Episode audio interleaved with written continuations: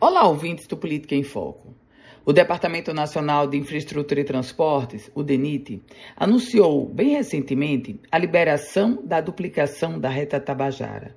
Estamos falando de um trecho de 14 quilômetros dos 16,6 quilômetros da rodovia.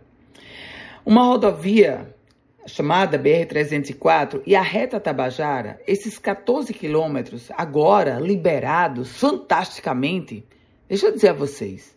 Sabe quando essa reta Tabajara, a duplicação começou? Há 10 anos. Isso dá uma média de 1,4 quilômetros duplicado a cada ano. A reta Tabajara, quando começou a ser duplicada, o orçamento era de 230 milhões de reais. Ao final da sua duplicação, agora, 380 milhões de reais.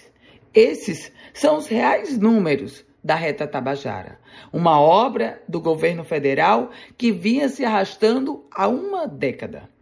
Passou o governo Lula, passou o governo Dilma, passou o governo Temer, passou o governo Bolsonaro, voltou o governo Lula. Bom, foi liberada só agora. E você não pode nem falar que ela está concluída, finalizada no seu projeto maior, por um motivo muito simples. Porque ainda falta a obra de adequação próximo à cidade de Macaíba. E aí é uma outra história. Não posso dizer naturalmente que vai ser uma outra década. Espero jamais que não. Mas, de fato, a duplicação da reta Tabajara parece muito emblemática sobre uma obra que se arrastou por uma década e agora, finalmente, teve o seu trecho principal concluído. Eu volto com outras informações aqui no Política em Foco com Ana Ruth Dantas.